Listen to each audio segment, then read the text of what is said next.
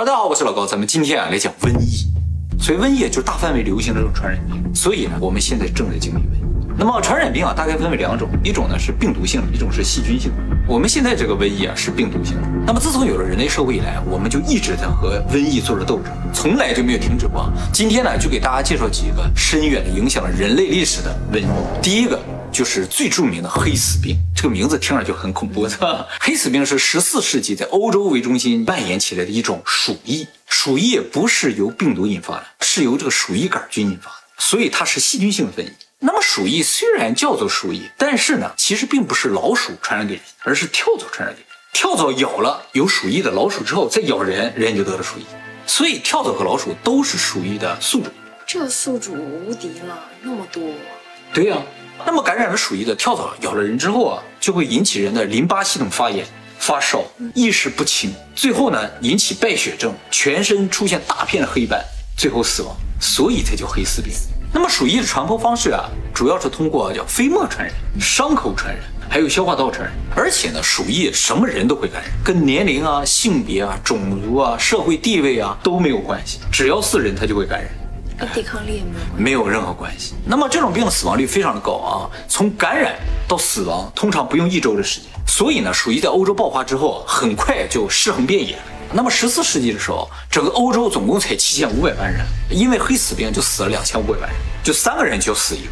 那么比较严重的就意大利，死了一半以上。那么这次意大利也很严重啊。为什么意大利总是这么严重呢？就是因为意大利啊，一直都是欧洲那边的政治文化的中心，非常的发达，人口也特别的密集，所以每次疫情，意大利都是重灾区。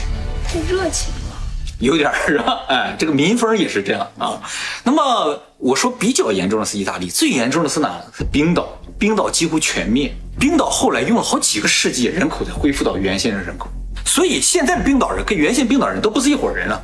当然，后来这黑死病也蔓延到了全世界，推测呢造成全球七千五百万人到一亿人死亡。当时全世界都不到五亿人，没有将近一亿人死亡。所以这次黑死病就算是人类历史上最严重的一次瘟疫了，也可以算是人类大灭绝了。当然，鼠疫这种东西你感染过了好了，你就几乎不会再感染，就获得了免疫力。那么由于黑死病的原因，在当时是完全不知道的。就不知道是由于老鼠或者跳蚤引起的，所以人呢就处于一种极端的不安的状态，就是自己怎么会得，会不会死都不知道，所以特别的不安。现在也是这样，有一点这种感觉啊。那么就在这个时候呢，就有人谣传说，这不会是犹太人投的毒吧？结果犹太人就遭了殃，到处都开始迫害犹太人。犹太人为什么在欧洲这么不受待见啊？其实最主要原因就是因为犹太人和他们的宗教不一样，整个欧洲当时都信奉基督教。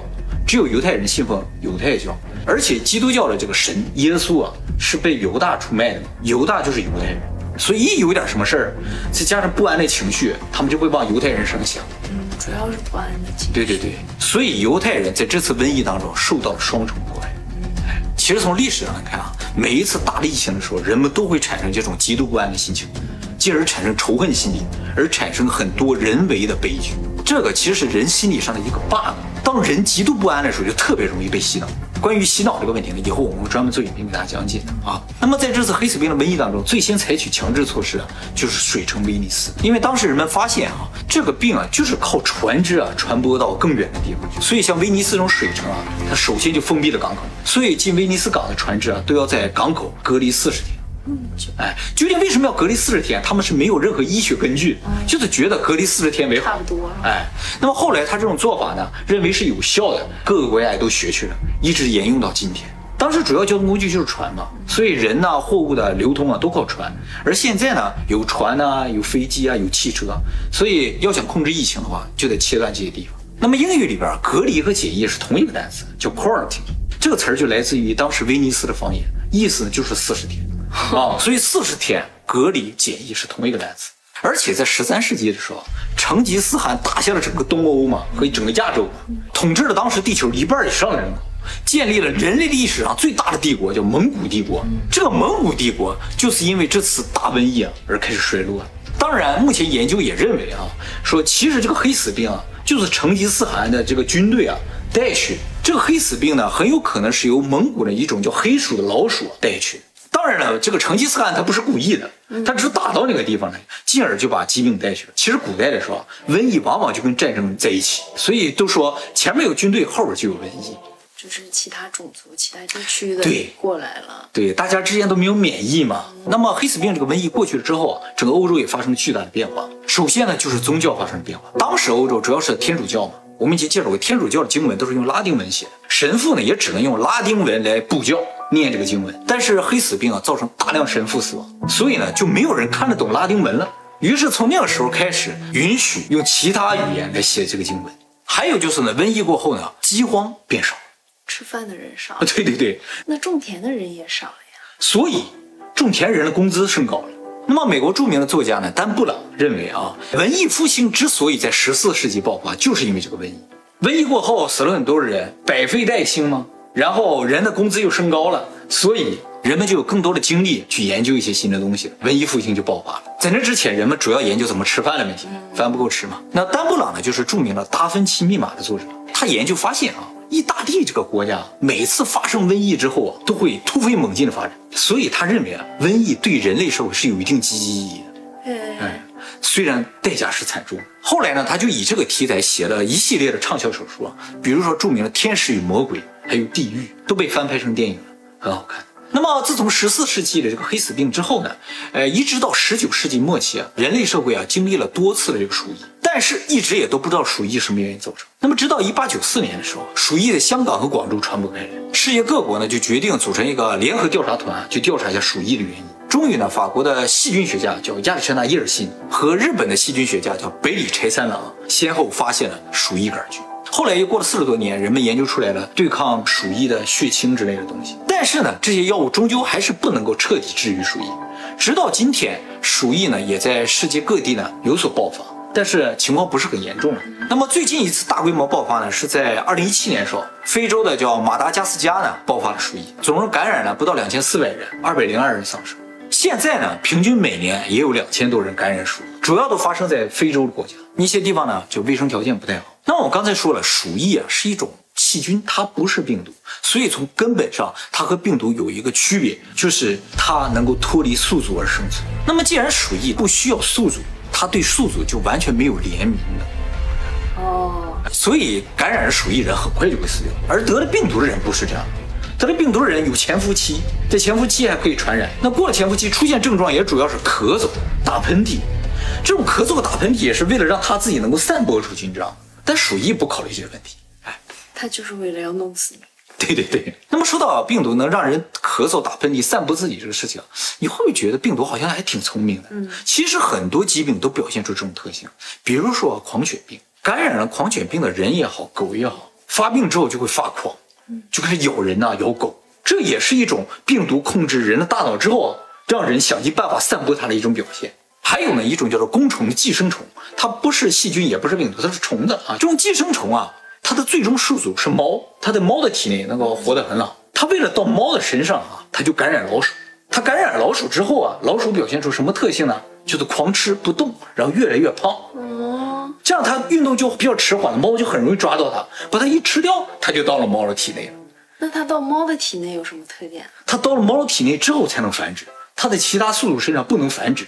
哎，它也可以感染人，但人没有任何症状，因为猫吃不了人。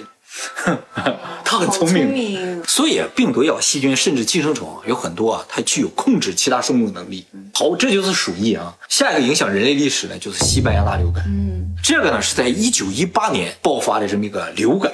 那么这个病也是在欧洲爆发的，当时全球也就二十亿人口，有五亿人感染，死了一亿个人。那么这个西班牙大流感是怎么爆发的呢？跟这个一九一八年有很大的关系。一九一八年是第一次世界大战结束的时候。那为什么世界大战结束会引发大流感呢？世界大战的时候啊，各个国家都跑到欧洲那去打仗，你知道吗？打完了之后，大家也都回来了。其实打仗的时候就已经产生流感，但是打着打着，人们就已经没有心思打仗了，就说吧，算了，不打了。于是都撤回各自的国家，就把流感带回了各自的国家。哎，所以一下就感染了全球。那么整个第一次世界大战总共死了两千万人，瘟疫死了一亿，所以瘟疫远比战争可怕多。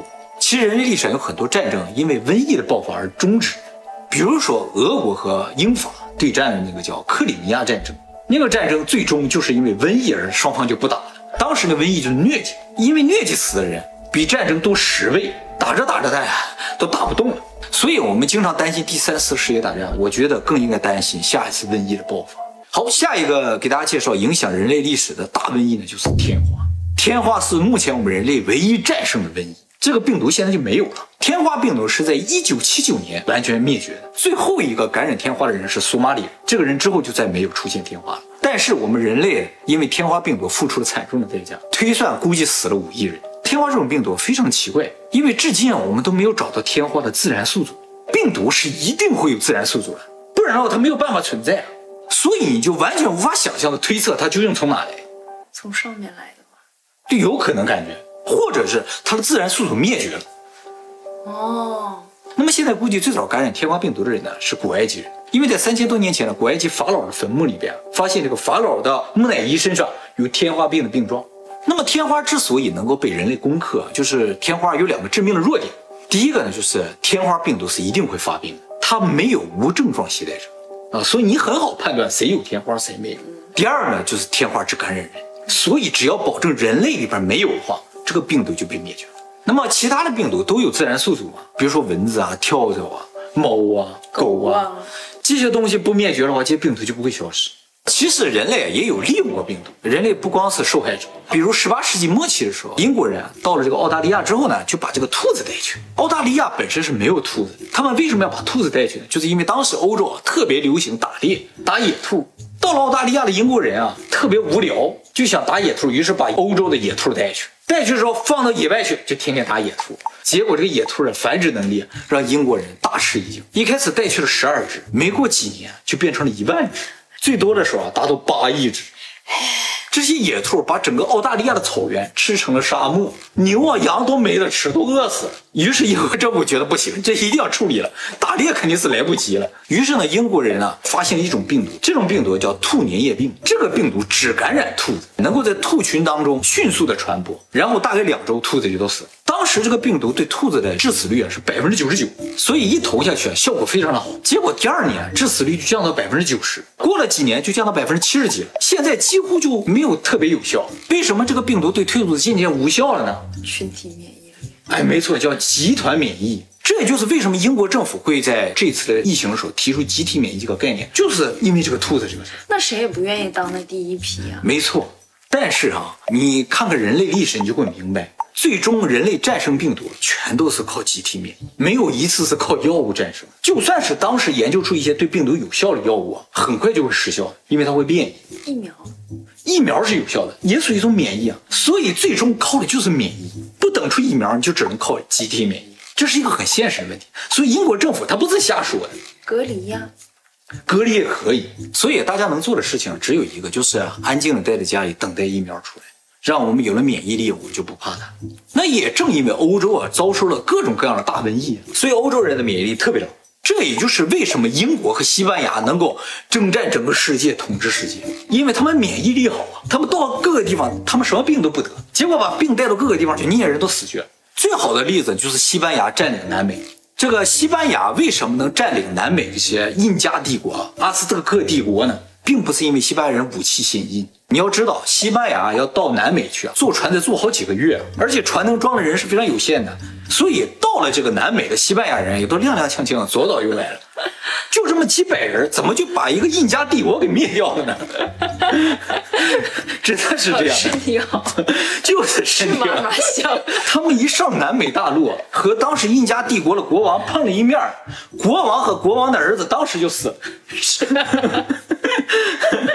当然不是说人家当当时速死了，就是马上就染病就死了。国王为什么要出来接见？就是看看这是帮什么人，觉得啊，就这几个人灭掉，刚说完自己倒下来，就是感觉。当时西班牙人带去就是天花，那他们自己没有天花？自己得过呗，或者祖上得过。哦，有这种好了。对对，已经免疫了。当时这个印加人就吓坏了，就看这帮人啊，只要在这个地方住几天，周围的这些印第安人都死了。当时印第安人也觉得这是一种疾病，但是他们就非常不理解，为什么就我们得，他们不得？印第安人啊，误以为说是这个西班牙人信奉的神呢保护了他们，就是耶稣保护了他们，而自己信奉的神不好使。于是印第安人不战，全部投降，而且转信基督教。这就是为什么基督教在整个南美能够扎根的主要原因。所以，真正让西班牙征服了南美大陆的，不是他们的武器，也不是他们的人口多，就是因为瘟疫。当当时随着西班牙这个侵略者一起到南美，有一个德国的传教士，他就在自己的日记中就写说，这个印第安人真是太弱了，他们只要闻一闻西班牙身上的味儿就死了。嗯，那亚马逊那儿不也一样吗？啊，就是这种感觉。所以啊，有一些国家民族特别强大，并不是因为他们本身有多强大的问题，是因为他们经历过更多的苦难。哎，所以我们总结一下啊，纵观人类历史，我们唯一战胜的就是天花，其他的瘟疫我们都没战胜过。像现在这个艾滋病啊、埃博拉呀、结核病啊、鼠疫呀、黄热病，还没有。结核已经很少了，但其实没有灭绝。即使有疫苗，这个疫苗也会渐渐的失效。不是说人类历史上曾经感染过一次天花，就后世人类都不会感染，也不是，是在很长一段时间内有效。它如果变异的话也不行。所以人类和瘟疫的战斗永远都不会停止。大家能坐在这里看到这个影片，就意味着各位的祖先啊是在所有瘟疫战斗中存活下来的，大家是非常幸运的。那么话说回来啊，其实人类是唯一会利用病毒攻击其他物种或者攻击自己的物种。所以从这一点上来说，人类的前景啊也有一点不乐观，你知道吗？我们怎么才能存活下来？伊斯兰教里先知穆罕默德啊，他说过一句话，这句话说的非常好。他说：“不要去瘟疫发生的地方，也不要离开瘟疫发生。”